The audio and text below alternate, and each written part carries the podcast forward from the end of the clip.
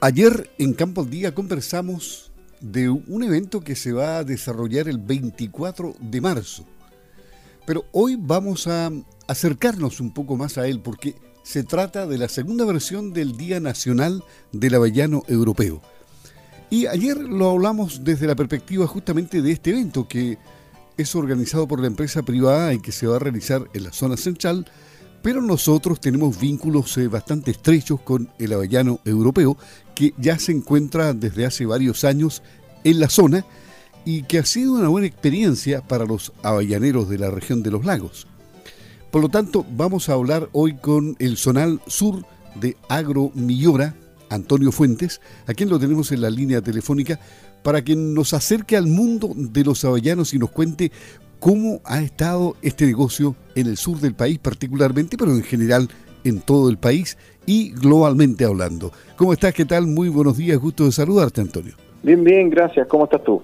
Aquí estamos ansiosos de saber un poco más del mundo de las avellanas, del avellano europeo en este caso, porque entró fuerte y seguro que se va solidificando en el tiempo y va creciendo, ¿no? Exacto. llegó hace algo más de 20 años, o, alrededor de 20 años, a la zona centro-sur primero, eh, y se expandió rápidamente. Es un cultivo que eh, en su momento fue más rentable también que los cereales eh, y de, de manejo mecanizado desde un principio. Eh, fue un tremendo acierto para los productores de la zona centro y centro-sur de Chile. Es decir, ellos no han sufrido las consecuencias de la escasez de mano de obra, ¿no? Exacto, los frutos secos tienen esa gracia, la, eh, que, te permiten depender principalmente de máquinas. Eh, la, mano de obra es un tema complejo, es un tema complejo sobre todo en los países que se acercan al desarrollo, llámate, me refiero a Europa, por ejemplo, Chile en su momento eh, liberó en la región el camino al, a la vía de desarrollo y eso hace encarecer los costos, hace disminuir la disponibilidad de mano de obra y, los, cultivos que requieren de mucha mano de obra, como la fruta fresca, los berries, etcétera, eh, lo resienten mucho. Por lo tanto, el avellano, y como otros eh, frutales, principalmente frutos secos, son una extraordinaria alternativa de diversificación para, los productores. Bueno, y este segundo Día Nacional del Avellano Europeo va a ser en Maule, justamente el jueves 24 de marzo, en el Centro de Eventos Villa Golf. Ahí se va a reunir gente que, sabe mucho de esto. Hay 13 expositores. Ustedes eh, también tienen uno de sus más cercanos, ¿no? Exacto. Nos invitaron a nuestro technical manager, eh, Ignacio Iglesias, eh, que es un español con mucho, investigador español con mucho, mucho eh, historia en el cuerpo, trabajó muchos años en el IRTA, en Cataluña, y desde hace dos o tres años es parte de nuestro equipo técnico del vivero, precisamente en la promoción de nuevos modelos productivos, apuntando 100% a la mecanización, a la intensificación de los cultivos, eh, ha sido un tremendo aporte y él viene como, como eh, uno de los eh, speakers al, evento. ¿Qué, es lo que se va a plantear aquí? ¿Cuáles son los temas centrales que van a cruzar este evento? Por parte nuestra, digamos, lo que nosotros apostamos es, y lo hemos hecho en otros cultivos, desde, desde el olivo, pasando por el almendro, por, la, por el ciruelo Dayan, que hoy día se está exportando como fresco hacia China, eh, desde ese modelo, nosotros también queremos hacer nuestro aporte pensando en igualar el avellano con eso, para que una explotación pueda tener eh, lo, más uniformado eh, tu, propio equipamiento en los campos. la idea de, de, es mostrar justamente las ventajas que tiene una forma nueva de mirar el cultivo del almendro, si bien los huertos de Chile son probablemente los más modernos del mundo, ¿por qué no eh, darle una nueva mirada a estas plantaciones que ya son muy modernas y eficientes, eh, buscando otras cuestiones? Por ejemplo, cosechas eh, uniformes, anticipación en la entrada de producción, rapidez del retorno de la inversión, etcétera. vamos un poco más allá. La idea no es hablar de lo mismo todos, porque todos vamos a estar de acuerdo. La idea es, es promover o mostrar lo que nosotros estamos haciendo en España y probablemente pronto en Chile, eh, básicamente es, un modelo disruptivo de algo que ya es muy bueno, que todavía es susceptible de mejorar. Y en general, estos cultivos, ¿cómo enfrentan el tema de la crisis hídrica? Mira, en el caso de los setos, los setos tienen la gracia de ser sumamente eficientes, y eso está medido, ¿ah? no, no, es, no son temas publicitarios, sino que son más bien eh, son, temas netamente técnicos. Eso está medido. Un seto compacto, eh, digamos, es mucho más eficiente con el agua que tiene. Y estos setos incluso te permiten hacer eh, manejos productivos contando con riesgos deficitarios. O sea, hay muchos estudios relacionados al seto en los frutales relacionados con el riesgo deficitario. eso es un tema que nosotros vamos a tener que conversar de ahora en adelante. Eh, probablemente en el sur se nota menos que en la zona centro-norte o, zona, o, incluso en la zona centro-sur, me refiero Ñuble, Maule, Ñuble, eh, Bio, Bio. Pero, pero hacer un tema que va a estar en la mesa en el próximo tiempo y, y, como en el caso nuestro, que tenemos mucha relación con los productores, nosotros no podemos pensar en huertos de aquí a cinco años. Yo tengo que pensar en un huerto de aquí a 25 años. ¿Cómo va a ser, primero, el panorama social, pensando en la disponibilidad de la mano de obra, y segundo, el panorama climático. Voy a tener los mismos litros que tengo. Eh, estoy siendo eficiente hoy día pensando en 20 años más o en 25. Eh, eh, es, es, son temas, hay que empezar a mirar el futuro. No, no, son, antes de tomar cualquier decisión, cualquier modelo productivo, incluso cualquier rubro en la agricultura, yo tengo, yo tengo que pensar en cómo va a estar el panorama en el mediano plazo, en el largo plazo. Bueno, y, prontamente con los cambios que se van a producir al, eh, discutir eh, y, terminar la discusión y escribir la, nueva constitución y si es que se aprueba, bueno, ponerla en práctica, probablemente la agricultura tenga grandes cambios. ¿Hay preocupaciones en este sentido? Lo que nosotros hemos conversado, nosotros como, como, como parte del, del, del ciclo, digamos, como proveedores de plantas y de portainjertos. Tenemos mucho acceso a la opinión de hoy día de los productores. Eh, ¿qué, es lo que vemos? Que, eh, cuando no, no, voy a, no, no podemos, eh, digamos, emitir juicios previos, pero de todas maneras sabíamos que el agua iba a ser un tema que se iba a tocar. El, el tema de lo, el, proceso constituyente en, en, conjunto con la campaña presidencial eh, tiró un montón de ofertones en la mesa, que uno de ellos fue justamente el, alza de los sueldos mínimos. Eh, yo creo que los panoramas van a cambiar. No es para desmotivar, todo lo contrario. Eh, lo que hay que hacer hoy día es repensar lo que se está haciendo y ponernos el parche en telería pensando, uno, lo que hablamos hace dos minutos atrás, el tema climático, el tema salarial, el tema eh, político, ¿qué nos conviene? Un poco por ahí va. Hay inquietud, no, no, no te diría que hay freno de inversión, pero sí hay inquietud eh, e incluso replanteamiento de algunos proyectos. Eh, algún productor se está saltando, por ejemplo, de un eh, proyecto de arándanos o de eh, cereza a avellano, almendra o, algún otro que requiera de menos gente justamente para evitarnos estos posibles futuros conflictos. Claro, y, bueno, a propósito que mencionas la cereza, las cerezas pareciera que no lo han pasado tan bien como en los años anteriores, ¿eh?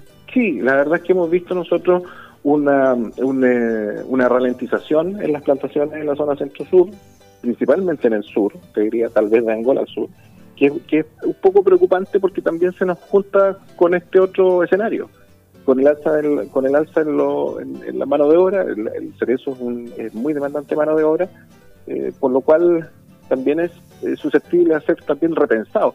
No estoy diciendo que se terminó el, ciclo, simplemente que a lo mejor es el momento de eh, repensarlo y, replantearlo más allá de lo que vemos siempre. Tal vez un huerto, los huertos que están hoy día plantados, eran huertos que estaban pensados justamente en lo que te decía yo. Para cinco años, tengo que pensar en cómo voy a ser capaz de cosechar ese huerto en 25. Y el panorama puede ser diferente algunos han adoptado la decisión de mecanizar eh, el tema de la cereza y descarozar y enviar descarozada a Estados Unidos. Leí una información justamente ayer. Sí, de hecho ese, ese huerto eh, lo, gestionamos nosotros. eh, son, plantas nuestras y el modelo también es, parte del modelo que nosotros proponemos, queda de hecho muy muy cerca de nuestra casa matriz. es una alternativa, es una alternativa, lo que hay que estudiar ahora es cuál, cuánto es el volumen de la demanda eh, para, eh, digamos, eh, empezar a destinar, no sé si parte de los huertos, es imposible que toda la fruta se vaya para allá, pero sí diversificar los destinos. ¿Se fija? Por un lado, seguramente los retornos son menores, pero por, por otro, tú sacas el factor mano de obra de la ecuación y, y el impacto monetario es grande. Sí, él es don Miguel Llanos, ¿no? Sí, Miguel. Miguel. Miguel es el, que, el encargado de la gestión del, de ese huerto. Esto queda en Río Claro. Es decir, Río Claro. Muchos seguramente pueden imitar lo, que él está haciendo. Sí, claro. Incluso no, no, es necesario eh, hacer ese huerto 100% pensando en la máquina.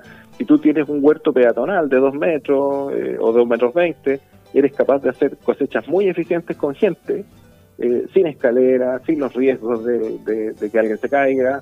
Eh, esos setitos, te, volvía, te vuelvo a repetir lo que hablaba al principio, son setos que son muy precoces, eh, fáciles de manejar y todas las podas en ese huerto se han hecho de manera mecánica.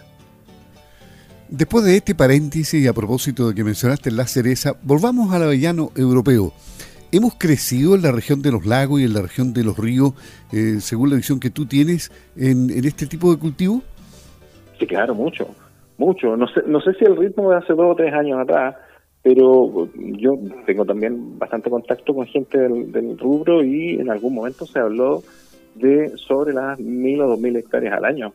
Eh, no sé si los ritmos se mantengan, pero sí se plantó, se plantó durante mucho tiempo. No, no, el liderazgo está todavía acá en Maule, entre Maule y, Ñuble, pero, pero es un, cultivo que crece mucho más suelo. Y ahora, eh, ¿cuál es la, eh, el, digamos, la, la, vida útil de un avellano europeo? ¿De cuántos años estamos hablando más o menos? los huertos, tal como están plantados, están hechos en el, eh, pensando en el muy largo plazo, 25 años, etcétera. Yo te diría que todavía en Chile no hay un huerto viejo de, de, de avellano. Probablemente hay algunos que por manejo se han emboscado y han dejado de ser productivos eh, pero pero huertos viejos que haya que renovar por viejos ya no no yo creo que todavía no hay y cómo, ves tú en general el futuro de la fruticultura con todos los escenarios imaginables de aquí para adelante yo creo que, que siempre es necesario pensar en hacer las cosas simples y hacerlo simple es volver al origen. Si la agricultura fuera tan tan complicada, nos habríamos comido entre nosotros y, y probablemente nos habríamos extinguido. Lo que hay que hacer hoy día con las herramientas que hay maquinaria, tractores, cosechadoras, etcétera, es hacer un modelo lo más parecido a los cereales, así lo vemos nosotros, lo más parecido a los cereales, y probablemente va a terminar pasando tristemente que eh, tal vez la producción de fruta fresca va a quedar en manos de países con menores ingresos que los nuestros o con, eh, con, menores eh, costos laborales que los nuestros y nosotros vamos a tener que ser muy muy eficientes en nuestro metro cuadrado porque además tenemos un tema que es escasez de agua, tenemos un tema que es alza en los precios de los suelos. Eh, yo creo que es necesario una, una un paremos y eh, sentémonos y analicemos cómo se vienen los próximos 20, 30, 50 años eh, antes de seguir replicando lo que venimos haciendo.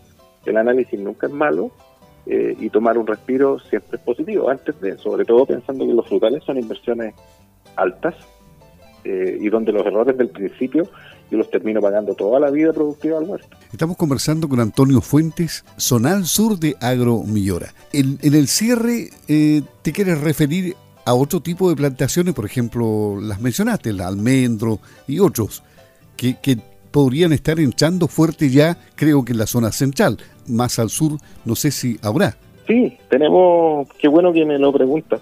Tenemos justamente ahora, a inicios de marzo, las cosechas, la segunda cosecha eh, comercial, o sea, de, la segunda cosecha eh, de, huertos que ya van entrando a la adultez, eh, en Bulnes la, primera y la otra en, en, Angol, que son zonas ya muy muy fuera de la zona productiva de, tradicional de las almendras, y, y, por lo que se ve, se viene muy bien, y estos ensayos han dado pie a plantaciones comerciales, ya no ensayos, eh, por ejemplo en Requinoa con 15 hectáreas, en eh, Peralillo seguimos creciendo, en Bulnes 10 hectáreas más, en zonas que son muy muy fuera de la, del, área productiva, no solo con un fruto nuevo, sino que además con un modelo nuevo.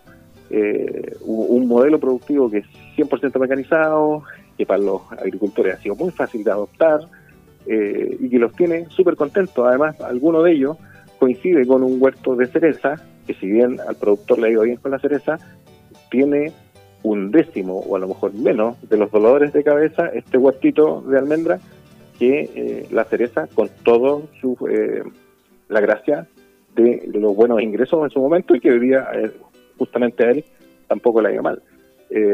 lo más probable es que él siga creciendo y se empiecen a meter inversionistas en el tema porque así se así ha pasado afuera.